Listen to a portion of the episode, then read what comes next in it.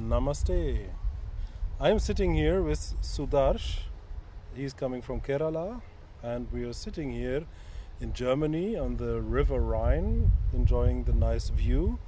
And I took the advantage of this situation to do a little interview with Sudarsh. Sudarsh, namaste. Namaste. Would you like to introduce yourself? Yes, of course. So thank you for um, this nice time to talk to you and in this nice place. And uh, I'm Sudarsh, coming from India, Kerala, and born and brought up in a um, priest family. And so from childhood itself, I was introduced to, to different kinds of rituals and uh, deities, worship, temples, and uh, chanting. So I used to enjoy these uh, things in the beginning, and later on, as my continued my regular education, and with the education, continued my uh, practice of uh, rituals, ritualistic practice. But as I was continuing my normal education, it brought me some ideas. What is the meaning in all these rituals? What we are doing in um, like this outside practices, whatever we are doing. Is it only for um, a priesthood as a job, or is it a superstitious belief? Uh, like, is there a god like that? So, as I was able to asking more and more questions as I do more puja outside, it, it came more questions to myself that what is the meaning? Then I couldn't, I was not satisfied with the answers I got, so I decided to quit this. Um, this is um, to stop it for some time, and I joined for my graduation and uh, for English literature, and then st- continued my studies. Then during that period i met my um, for, for whoever got my as my teachers in these rituals or tantric tradition they're great teachers. And uh, all i could see in when i'm doing puja I, but i felt that I, something is connecting me it's a different feeling but i was not able to explain it. And also we do it for people who get um, like for different problems they are related with different kinds of things. But people say they are getting result but I, I was not able to explain it how works Results of the rituals. yes yes Yeah. yes. So maybe i thought it's because of their mind. They think that this is working like that also i started thinking. Then um, i met my um, I, I was somehow connected with my teacher who was um, who came to shivananda ashram madurai. And uh, there I met my teacher Harilal, and uh, he gave me a good impression about yoga in the beginning.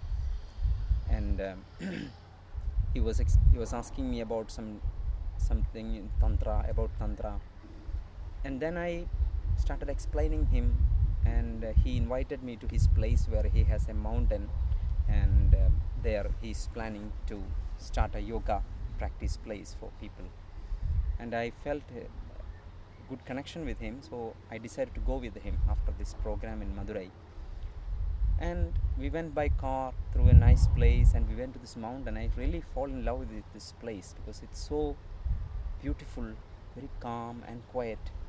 And something was calling me, and I was always dreamt of to be in such a place. Somehow it was always this, I, I, I foresee this place in my mind. I, I felt like that. And then Harilal just told me, okay, um, I, I have such an idea to start Asha Yoga. Is my um, I have a I was with Shivananda Ashram. I was st- studying and teaching. I was a staff there. Also, he did yoga therapy. So, would you like to join in this concept, like a Gurukula system? We have to bring it up. And uh, I said, now I am studying, and also they are Shivananda Ashram want to take me as a priest to Canada as a priest. So I'm in this process of visa and everything. So maybe I will try. And later I um, um, of course I failed to get the visa. I think that was fortunate to didn't get the visa. Maybe I just been as a priest. So you would have went to Valmorin to yeah, the big ashram yes, in Canada. Yes, yes, wow. yeah. But I didn't had any, you know, bank balance. So I was, according to them, I was not the right person to take there. Maybe I will settle down. So I didn't get. But I thought maybe I, if I went there, it was God's plan. Maybe you know, like I get money, you know, like good job, and I just continue without thinking a priest. Okay. Um, I, I, I, I, I read and I also felt myself. I think a normal priest in any from any religion is the most egoistic person because he thinks that he is next to God and he's like a middleman and never try to grow beyond that. So um, when I came out of it, I felt that um, I should know more about it. And then uh, with Harilal, I was started practicing yoga. I was really amazing result I used to get from it. Before that, I also used to practice martial arts like kung fu, kalari, or kind of martial arts. And I had always this interest of learning this kind of physical techniques. But with yoga, it started to be. I become more aware. It started creating more awareness in me. Good health results started coming, and uh, so all this started helping me. And uh, interaction with Harilal, he helped me a lot to to guide me correctly, a lot of my misunderstanding. And as I started the yoga philosophy from Harilal, started learning, this will this really helped me to connect. The, I felt some connection with what I was doing in the past, but still I didn't know how to explain it myself. Um, there is some more deep into that. It's not just rituals. That's what I understood. And then um, with Harilal, I must say it was um, he's like a uh, not just a teacher, but he teach try to teach me everything. Like it was like a life learning lessons I got. He introduced me to so many things, like giving me different responsibilities. Like we have tea plantation, we have cardamom plantation, Climbing on coconut, coconut. trees. yes, yes. But there is no, that is in the other ashram. So Ah, so, but and um, maybe sometimes I have to teach in the college where he's in charge of yoga department and different experience. This really helped me to um, get the experience at the same time understanding this philosophy at a time doing so many things. So, and um, um, and this teach lessons of yoga uh, start getting a taste of who I am. You know, like something um, I, I got some identity, started getting some identity about myself, which was very important for me. Until that time, I was searching for it, and um, and I started um, like this this this self search, which is, and we we are giving this uh, idea to people also who you are, and uh, so it it gave me a lot of um, good how to say that good um, how to say them fundament. yeah a base for me Mm. and uh, i was with him for three years in that place and learned a lot of things which i never learned from like uh, from the university or yeah, i was putting everything into practical and uh, yeah responsibilities. So then after three years i decided I, I did with him my teachers training course and my yoga therapy program. And after that i went for my ttc in shivananda ashram. There i when i after three years of solitude i came to a place where a lot of people then i went back to this place. It's so silent. Maybe that was a reason to take me out you know. And i cannot stand there because of one month. This again Mhm. come back to silence. It it creates some prob- something uh, in me that i should go out for some time. And uh, then uh, my family was a little bit um, you know even i'm coming from a typical indian family but still they think that yoga maybe i'm going to be a sannyasi or what you know they think they like that but um, they were also a bit doubtful about what is my plan and um, they, they, they come to visit me come back home you know please so but uh, i was very clear about what i'm going to do and then i was in shivananda ashram and also my teacher Mani Chaitanya, he invited me. They want to take me to their ashram in France as a priest. So they won't need a priest. So why can't I apply for a visa? So for that, just come to um, Delhi center, stay there, stay work, and from there we can apply for it. And I said yes. So it is a good uh, thing. And I came back. I told Harilal, and he was Harilalji was a little bit sad because we had such a good connection Yeah. as a guru and shishya. But I um, decided to move, and then I went to um, Delhi center. I was working there as a uh, Kailash colony. They have a very nice ashram, and I was working there as staff. And it's like a 24 into 7 work. Mhm. Like you have to wake up uh, 4 o'clock in the morning, 5 o'clock satsang, and uh, meditation, and then you cleaning your all, all the places. And after the cleaning, you have to work in the reception. Then you have to teach class. Sometimes you have to teach continuously all the classes. Lack of teachers, you go to bed 11 o'clock in the night, and then you so it was intense work. But that I think that one year really made me a good teacher because you have to teach Yeah. really the Shivananda sequence that that was a lot of confidence and we got an idea how to do it so this was really one of the, um, the best time in teaching but after one year I came back again to Kerala for some time and then I met Harilal again and he uh, started a new place in the beach uh, in the banks of Arabian Sea a place and uh, he said there was some problem with the mountain land with the forest department. Mm. so we for time being we moved here. So um, so we moved here. So he said um, so i was also thinking to um, delhi was enough for me you know like in a way because um, they asked me can i maybe i can go to uttarkashi ashram or some take some incha- responsibility but i was not ready for that i came back Harilal said okay now we have better um, it's not that stressful here it's easy because in mountain it's very difficult to organize things Yeah. to bring it up there because it's you have to come to the city for something and it's not easy so but in the uh, in the beach ashram so yeah we had a discussion and he said and i decided to move there to the beach ashram.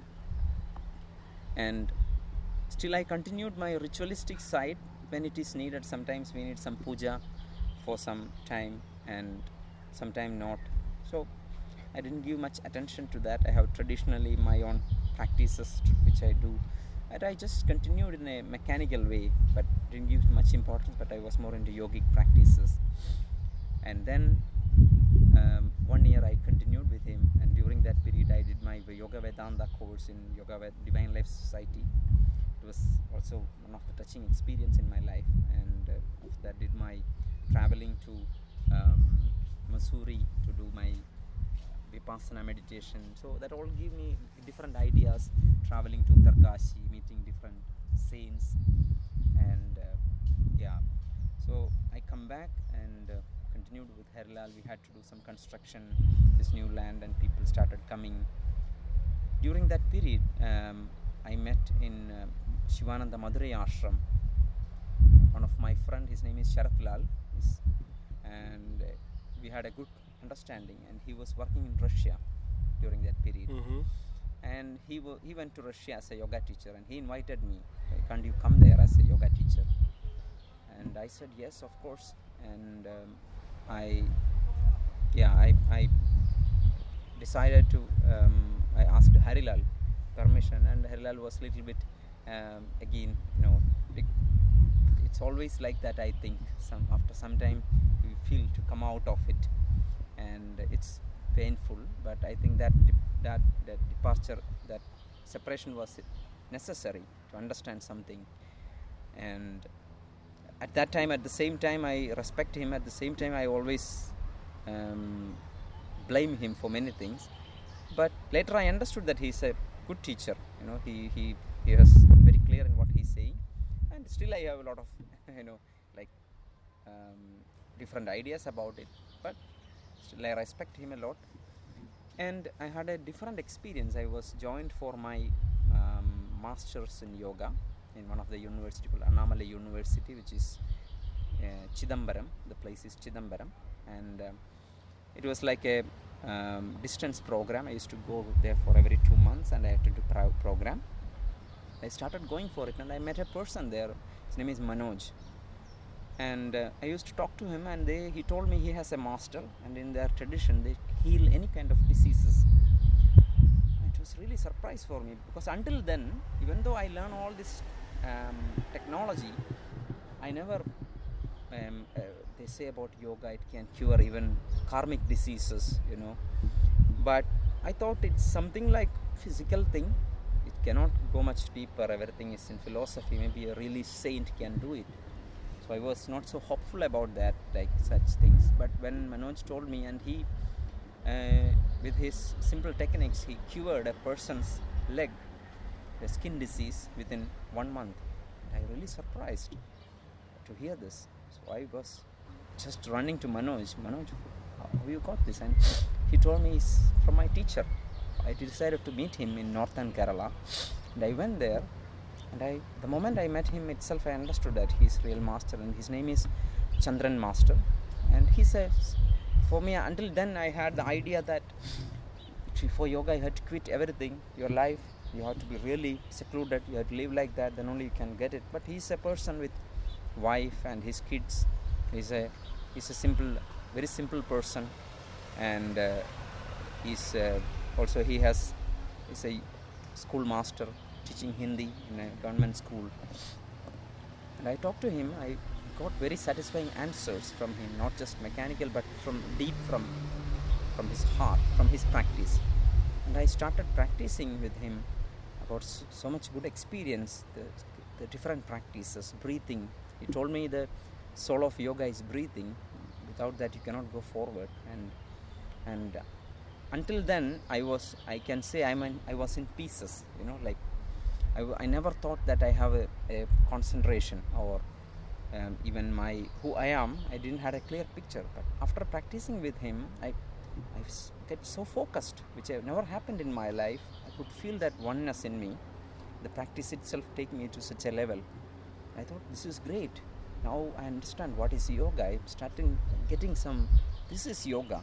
It means that was also yoga, but it's really. Uh, it gives me a feeling of myself. You know that something is. I can connect with it, with my inner self. Then I, um, I, every day is almost 600 700 kilometers from my home so i take a train night train i reach there so much difficulty to find a hotel i have to check in and take a bath i by bus go to his place and i also carry a package of food because no food is available in his place and eat there and come back next night train home like this i continued and until then i couldn't become a yoga teacher because i thought what i know you know it was i couldn't accept myself but after going to him i yes now I know what is yoga. I can teach it. And then my friend, um, he's calling me. I decided to go to Russia, and there was a, they just invited me, and I went there. So it was totally different than whatever I learned because um, it's a yoga center um, run by a nice Russian family, who's for them it's a passion, yoga and Ayurveda. It's a big called Kerala Center, and uh, we are almost 50 Indian staff are working mainly are from Kerala, Ayurveda, and we have doctors, Ayurvedic doctors, Ayur- vegetarian cafe, and um, almost 30 people for massage and uh, things, and yeah, we are six, seven yoga teachers, and cosmetology, this Ayurvedic cosmetology, Wow. yeah all these things. And started working there and in the beginning yeah so in the beginning i didn't i understood that the traditional way of yoga is not so working because everybody used to it. So i started practicing with my friends and a little more understood about the body how to make people because when people come to yoga class of course they for the physical benefits. It's a metro city moscow. So it's not like uh, we can always talk the Vedanta or philosophy of it, but people want some really good stretch when they come.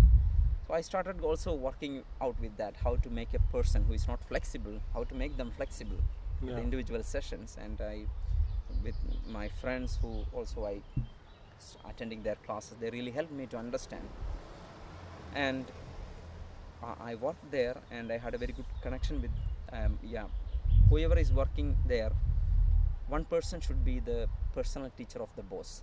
They have need yoga therapy, so I start working with them, and uh, so somehow they start getting benefits from my class, and um, I become the personal teacher of boss, and I used to travel with the family. So th- at that time, I tra- traveled to coming to Europe, to most of the European countries. I traveled with them. That give me also a glimpse of lifestyle and how the people things the, the food habits about europe and all this i got nice experience because of this traveling and also i as i giving classes to my boss and the family and i, I went more into deep into this what i was practicing myself. I could give it many things. And then later on the boss asked me to help them to develop their center because it's not it's going well but to something else so um, i decided to go back to india and uh, then bring a group of people who really trained people and we bring them here. And also my friend whom i met in this uh, university manoj I, I asked him i i i asked him please if you could join with us that will be great. Because i had a lot of hope in him. And we brought me my friend and also one of the marma expert. We all together came and we made a completely different plans and we started working out on it. And we really take care of the accounts because a lot of money was going unnecessarily. And so when we everything made a very clear picture of it we started working on it it became a really unique center in moscow. And i started bringing different people from uh, india for guest programs like, like what experts for different uh, exactly topics. like yoga vidya is doing actually Yeah. i got all these Mm. ideas from harilal like what they do in yoga vidya ah. so I, I what i understood is that i thought before mm, i could many, i couldn't learn many things with harilal but then i understood all this organizing quality i got from harilal and I, he was teaching me this without Mhm. no i didn't know this I, this i had this yeah. and the best thing is that my boss found out it i had this i can do it and i never thought somebody i how can i interview somebody and bring it to india? I was doing it. And within um, some time the center becomes so successful. Kerala center means it's unique. That was the Mhm. impression came. And we had all these real masters swami govindananda swami tattarupananda and all these masters coming and uh, different people for marma different people for different ailments. And manoj my friend is really a um, is good quality and he's he become the director of the center and uh, he made everything very clear. At the same time he's a yoga therapist. Anybody come he heal it with yoga therapy any kind of disease he cure it. That much of thing.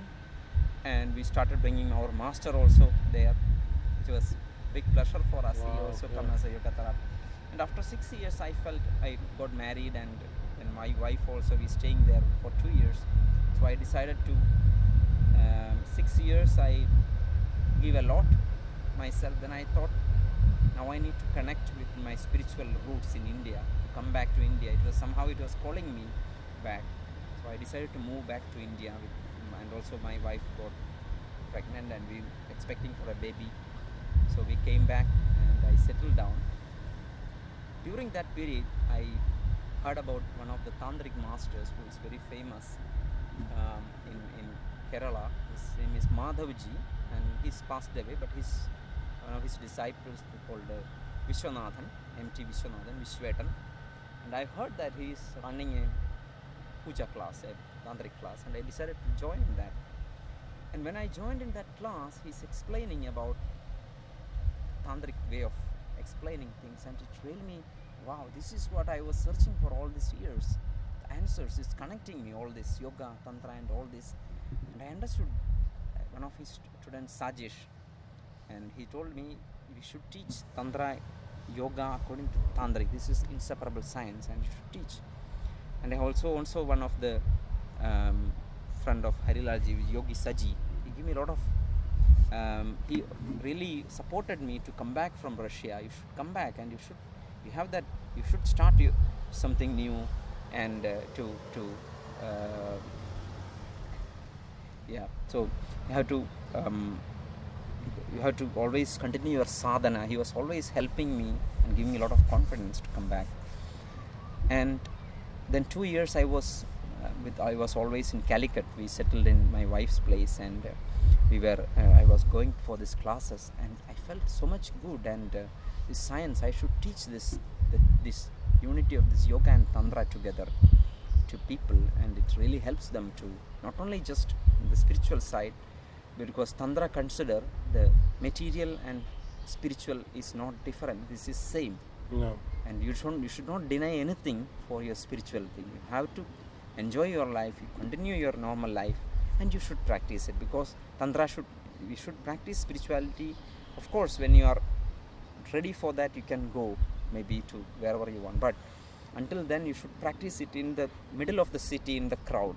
Mhm. there you need more awareness to and the grihastha is the real uh, who or the householder who is really running the world. So you need power you need really um, the mindfulness to, to continue everything. So this is the practice. My teacher told me this is the practice of the grihastha and they need it most. And in this age of kali yuga because kali yuga is the time where you don't understand uh, what is good and what is bad it's all mixed together. It confuses you. So it gives you clarity. Mhm. so that is the speciality of kali yuga. So it gives you clarity you, it will you exactly reach to what you need. And and i didn't believe in it the, the science of mantra and yantra. I started practicing it. And it exactly bring you to the point where i wanted to really started giving me guidance and uh, is so I thought I should uh, practice at that time. Harilal asked me again, "Oh, so you have any plan to come or teach in the West? So then we can do it." Um, I used to visit him, and uh, so during that period, I must say one of the best thing the, that ended up in this interview or continuing. Harilalji introduced me to Naradaji and uh, Swami um, Divyananda. Mm. So that also was a very good connection for me to organize trips with Narada, and uh, we did two three trips, uh, all become very successful. It also gave me a uh, you are a very good friend of me now. Even I'm traveling in all Yoga Vidya centers, or I give me a lot of confidence. If some problem comes, I say Narada, and the problem is disappeared. No. so uh, yeah i felt always like uh, you are there's a guardian for me you know. When i come even though you are busy you are not here so doesn't mean but i felt a lot of confidence. So last time i had a problem with my visa and you just call and everything arranged so fast. And so yeah thank you for all this. And uh, yeah then i um, harilal so last year i came first time to yoga vidya and i started giving classes. I didn't have much idea how to begin even though i taught in russia but first time i give classes and so i i felt a feeling that it's okay it's good it's going well and then I decided to join with harilal harilalji al- also we, we can work together because we always had a good trust each other Yeah. So now you're again staying in his ashram. Yes, so this time I came and I got, uh, I could convey it in a very good way about, and I'm very satisfied with it, uh, how I'm putting it to people, and it's really needed for, for this for this time. So now we are, I'm with Harilal for um, almost nine months, ten months, and then I travel for two months to Europe in different yoga vidya ashrams and centers giving classes so it's going like that and uh, thank you for asking me all this and um, i'm so grateful to you because you are one of the like there are always turning points in life and i think you are one of the milestone that Wow. also yeah because it's it, it, it gave me some some push something in my life so yeah i have many like that that you are also one of that and Mhm. uh, yeah and when i'm seeing people swami divyananda also so much supporting me like when i come so it gives us okay we are doing something for this and um, it's good i should continue now it's very clear for me what is uh, tantra and it was not just practice but it can change your life so it, it can bring a lot of changes to you clarity which is the base of success in all your life. So that success will bring you for sure if you sincerely practice this tantra, yoga, all these ancient Yeah. sciences. So that is the point what I understand. So this was a bit more of a short introduction. but so when I, I put it together, you started with doing puja. Mm-hmm. So you had a priest life Yeah. first, then you had a real yogic life, living three years Mhm. in the solitude and Mhm. living in different yoga ashrams, Mhm. practicing, teaching, Mhm. and now, as a third phase, you are getting more into the practice of traditional tantra and bring this all together Exactly. Yoga and tantra. This is inseparable. and, And- puja. Yes. Uh, puja is part of tantra. So Yeah. it's one of the techniques in tantra. So puja is Yeah, but isn't isn't it? Uh, is there is this two lines of Hindu tradition, Mhm. which is the Vedic tradition and Yes. the Tantric tradition. yes. yes. Can you explain the difference? Because, to my understanding, puja is more of a Vedic practice, isn't it? Uh, actually, um, it is not like that. In the Vedic tradition, um, it is more worshipping of the nature, worshipping of the nature, and doing everything, seeing in a big aspect of betterment for the universe, of the whole universe.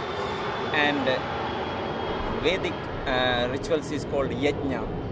yeah. You can hear about Yagam, Soma Yaga, or Adiratram. It's all big thing. Adiratra is the yaga they do for, um, like for, how to say, for there's no rain for years, and it, you do this yaga and there'll be rain. Mhm. So there are different yajnas, and uh, this is all to how to make you a better person to like to. But when it comes to tantra, tantra is the practice of it's going more deep into yourself, and there are tantra introduced to you different deities. The deities, when we are seeing from outside, there are how many people in the world that much of deities also there because the people are different from person to person. Like when we order go to a restaurant and order some food uh, each people order different food. The same way there is the character of the people is different. According to that their taste the worship which they they find the deity outside is also different. So there are different deities but it creates some misunderstanding in people. Why? There is so much deity because when we look into other religions there is one god and there's a unity but why here is so it creates confusion about tantra and but why this uh, different deity this represent quality this outside deity is representation of your inner soul Mhm. so in yogic practice, it's very important to have a deity, a ishta devata. It is called your desired deity. In tantra tradition, it is says it's very important is that your guru, your deity, and your soul.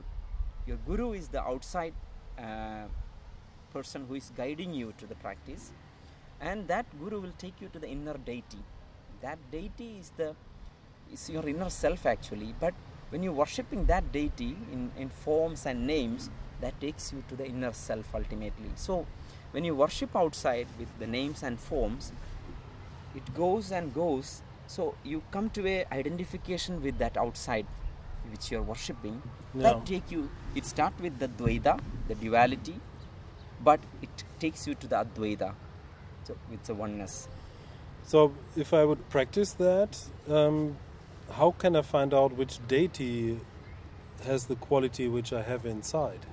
that is if you normally when you look at deities like ganesha some many people like ganesha because he looks like a human and elephant head so some people for ganesha it attracts him for some shiva for me personally i have um, my personal my traditional priest is kali Hmm. so i always heard by kali and i'm, I'm always attracted by kali energy because So it's your powerful. family deity. yeah family deity Oh And- wow! So your family is uh, all Kali priests. Yeah, so but we had many other deity, but one of the temple where we used to worship only our family can worship that is Kali, and we had always hearing it's a very very famous temple from my uh, village.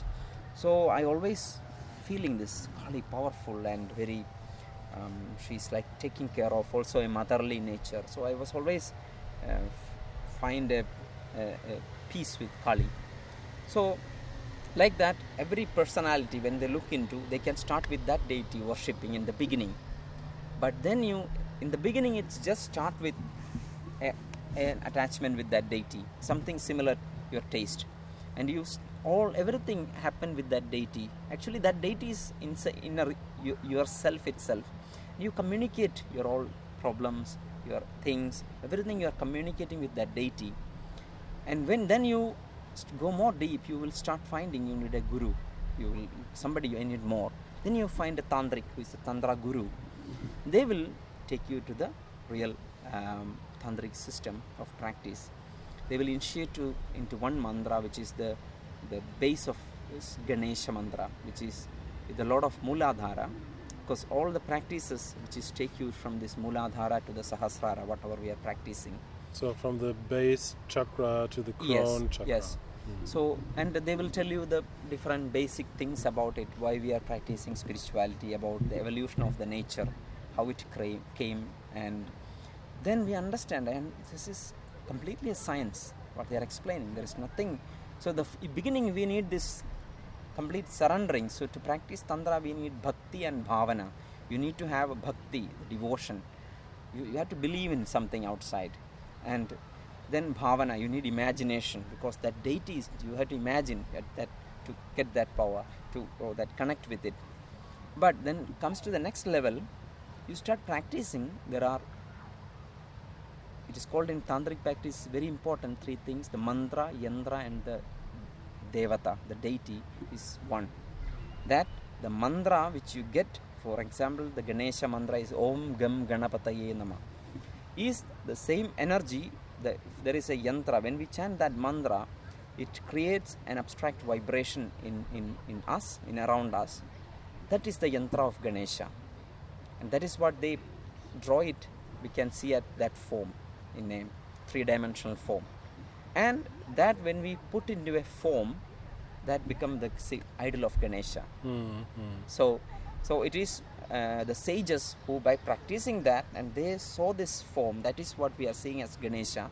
It's it's a symbol what we are seeing outside but it's a so then we um, it shows us some qualities. For example ganesha is big head big ear with a trunk.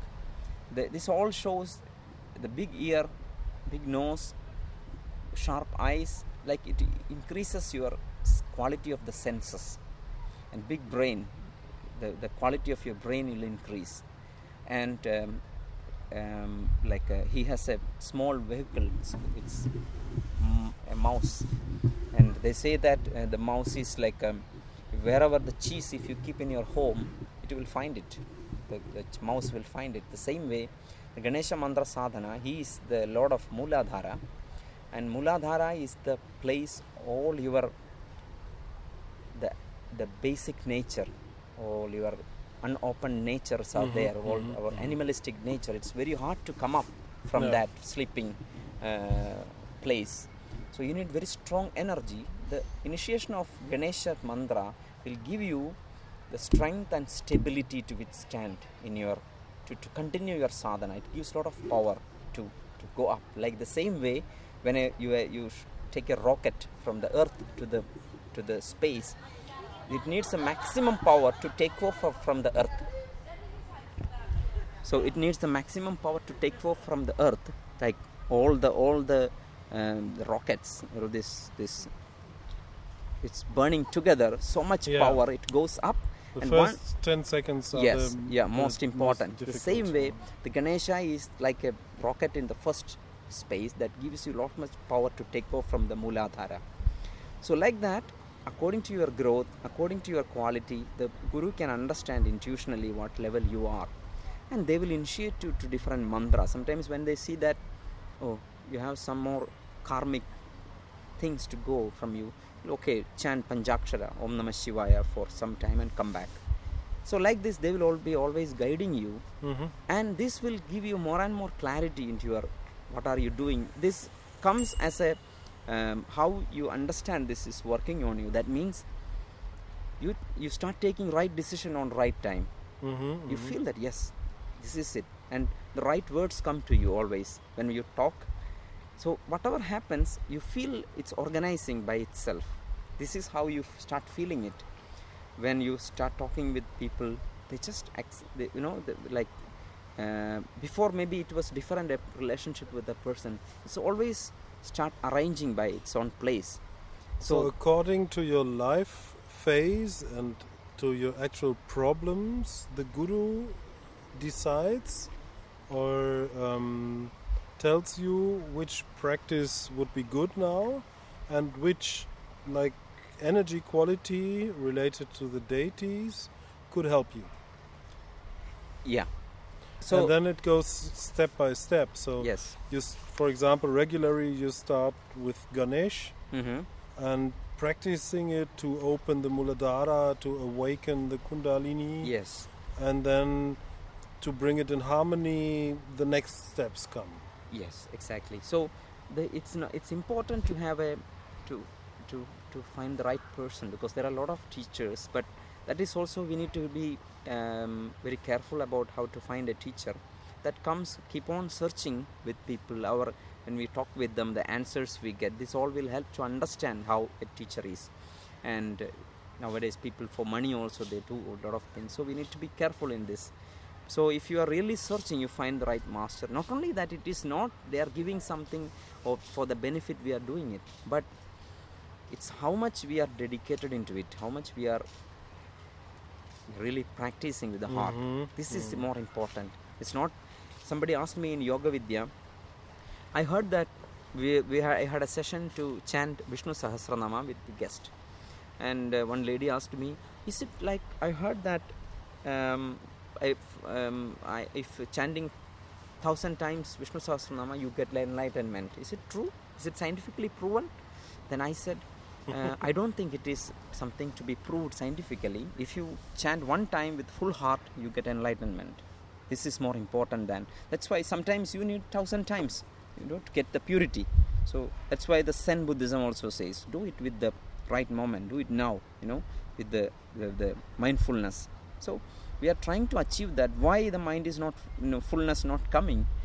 Because the thoughts whatever the society we are Uh, society and ourselves created these thoughts and the mind is there. So that real happiness which is inside we are, we are blocked by this. That's why jesus christ said if you want to the enter into the kingdom of god be a child again. So that means not just a child a child again. You are a child. You need that childlike innocence to be there again. It's a kingdom of god. As far i understand it's a samadhi. Yeah.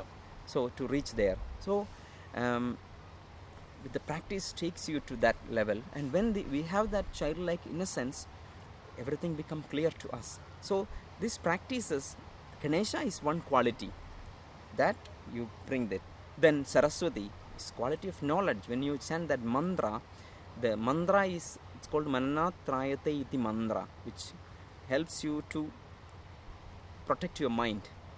So it um, it, it keeps you away from all the unwanted thoughts and your wrongly guidance. It takes you to the right direction. The mantra when we chant it create different vibrations in different levels of chakras. As if you study the kundalini yoga or the about chakras when we study we study about nadis and chakras. And this is chakras it's our energy centers where in physically also we can see a lot of um, nadis are coming together into that part or nerve nerves um, come together. So these are energy points where they can create energy. And through this all these places the prana is flowing. And when you all the yogic um, techniques is in a way all the spiritual science completely is a science of purification i say. It's purifying you nothing else it is doing because the happiness you are searching outside it's already in us. So when we are drinking a coffee a cup of coffee we are expecting ah when we are drinking that habit it, cre- it brings us some happiness some sort of happiness.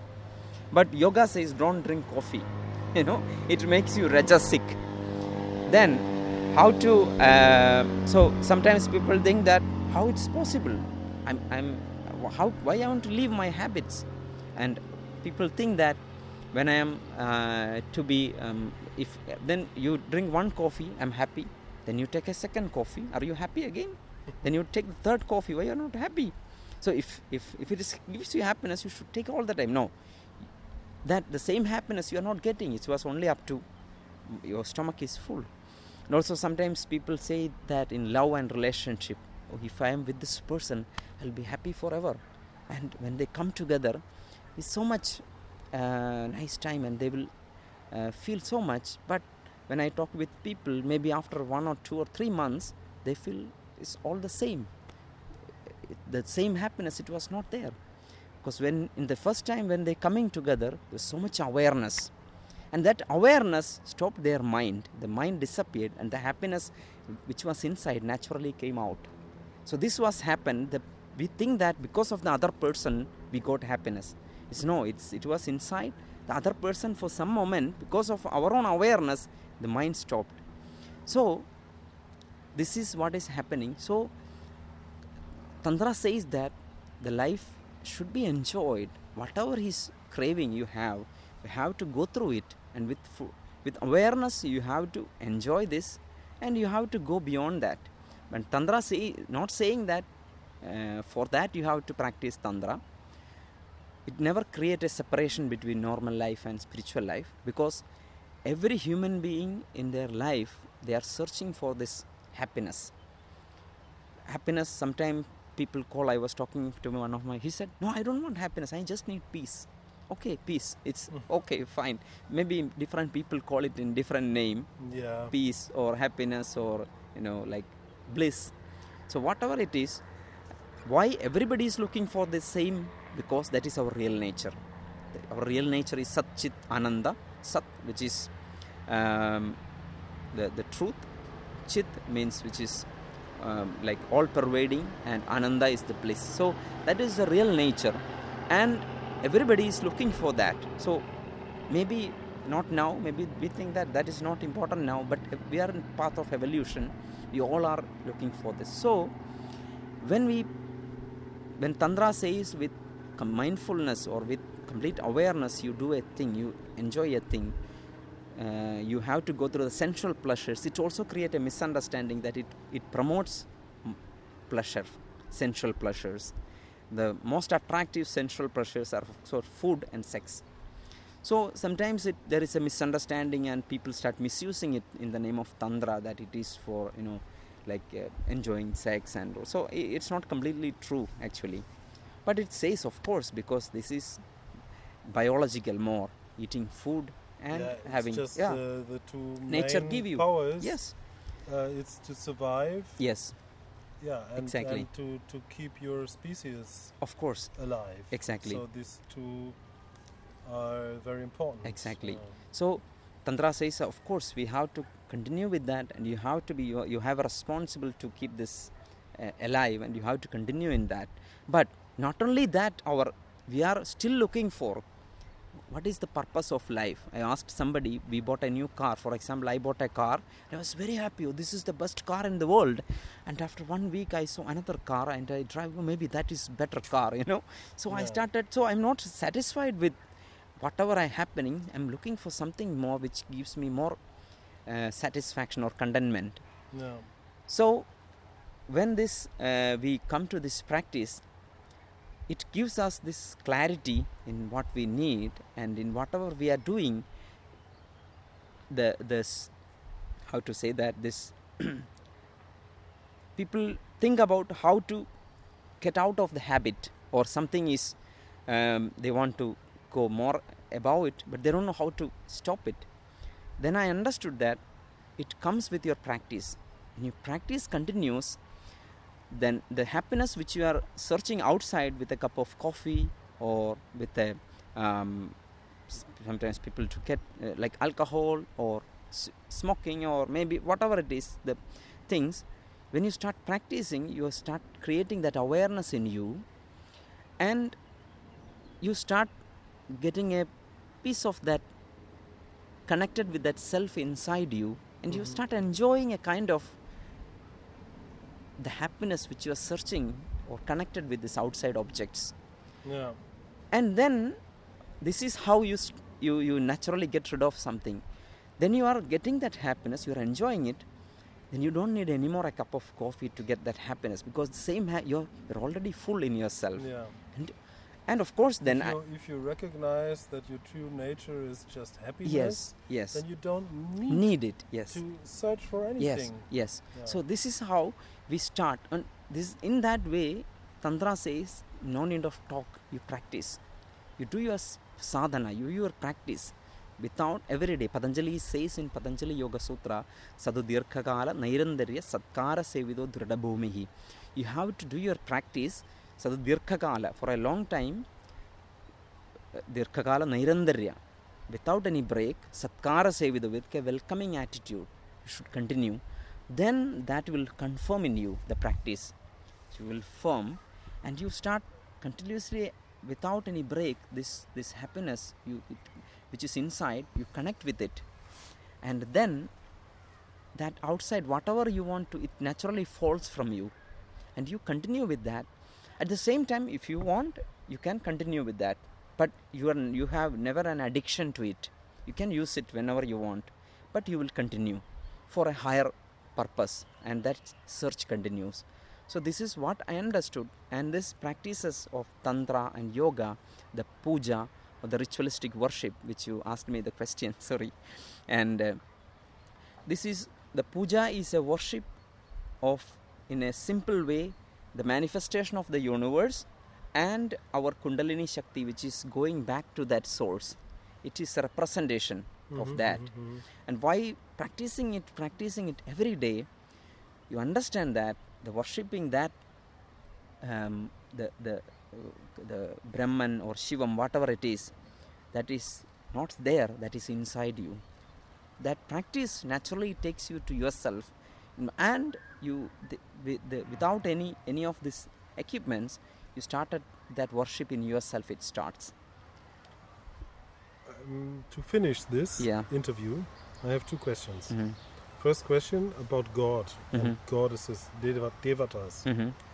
You think that the that the devatas actually exist outside of us, Mm-hmm. um, and we invoke them, Mm-hmm. Or is it that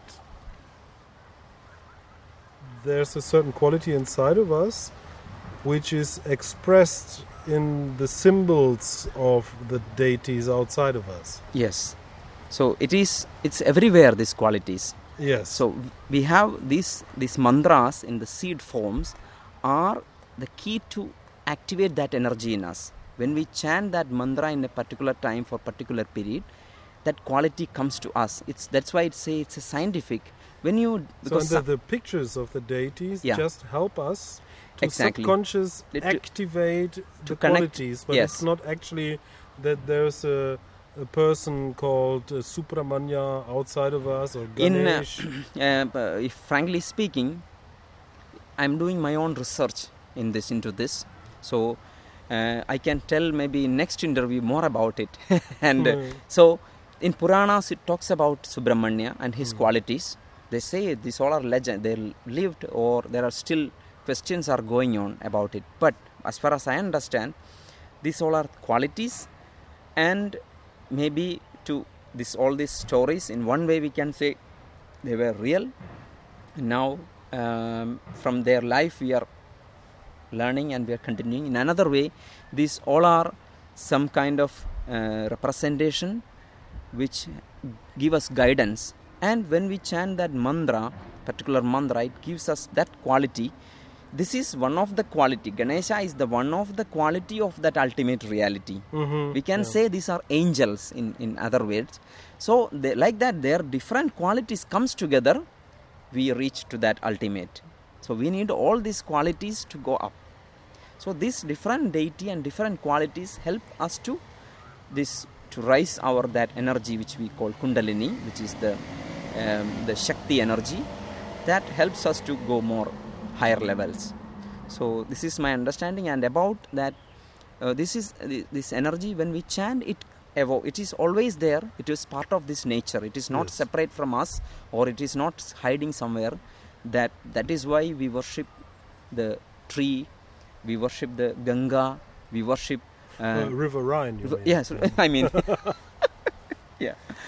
So Yeah. River Rhine, or uh, we worship a stone because this day, this energy is everywhere. When you worship that, that energy evokes. That is the purpose of worshiping. So this is everywhere. When we cha- start practicing it, start activating, that takes us to another level of But it's consciousness. easier to to have uh, devotion to a nice golden uh, piece, which is in the form of Ganesh, than uh, into some some random piece of wood. Uh, I mean, in the beginning of uh, this culture, it was like that with wood. They were Ah. worshipping the nature, and like that. So um, when it's human more developed, they wanted it more into their form. So More abstract. yes, yes. So the other question. So this is also the Mhm, same. mhm. What I think about it. hmm And the other question to you, and the last question, what is enlightenment? For me, enlightenment, I sometimes talk with the, um, because I cannot say it complete sense because I never, I, I'm not an enlightened person. Yes, But I only can, to, yeah. to your uh, Exactly. Mhm. understanding. So for me, the we say the tantra says that we always we can only um, think about future and past, but you cannot think about present. To be in present is for me enlightenment. If you are in this moment, when I say this moment, this moment is gone, then you are fully functioning. Your Mhm. complete awareness. Or I got sometimes I while I told you I was with Harilal, I was working and um, in with him I was there, and I got a glimpse of this, where you don't. I was going to shop with so many tension. I have to do this, do this. At the same time, I was practicing a threefold awareness practice, and many for one or two months it was keep on going. And for a split second, I thought like, no thoughts. I'm just, I'm just uh, like, uh, I lost myself, and I'm just one with everything. There is no tension, no thoughts, just happiness. I It's- found it. Yes. I- So Uh, but- such this is how it came first time in my life, Yeah. and it continued for three days, and I was Oh. like jumping. I'm, I'm like no thoughts. I'm just happiness. I'm flying. I'm floating. So this is my experience compared to that. But in another way, I say it's clarity. For me, it's clarity. yeah. For, in a normal sense, because everybody looking for clarity in life. Mhm, They need solutions in life. So in normal life, I say it's it's clarity. In higher sense, I can say um, it is this um, like that, like abundance of happiness, just like bliss. So for me, in, in a normal sense, but that was one or two times I got this experience in my life, and that was amazing. I, no words is uh, enough for this. For yeah, what I call it more like to in a normal life sense, it's clarity and the right vision for me enlightenment. So And absolute clarity means to be present in this moment yes, and just to be fully aware of And you- whatever is. yeah, and you don't have any doubt Yeah. in what are you doing, Yeah. and you don't because you have the, that You- that brings you to the clarity. Yeah. Thank you for for this great talk, and I myself understood many things by talking now. So it was. Yeah. thank you for very much for your time and effort. yes, thank you so much. And uh, yeah, I wish you a nice time here in Germany. How Thank you. long you're now? Uh, another two weeks. Yeah, I was already now two, three weeks in now, and, and now I think ten more days to go. July 6th, I fly back to Cochin, Yeah. Kerala. So enjoy. Yeah, thank you. Come on.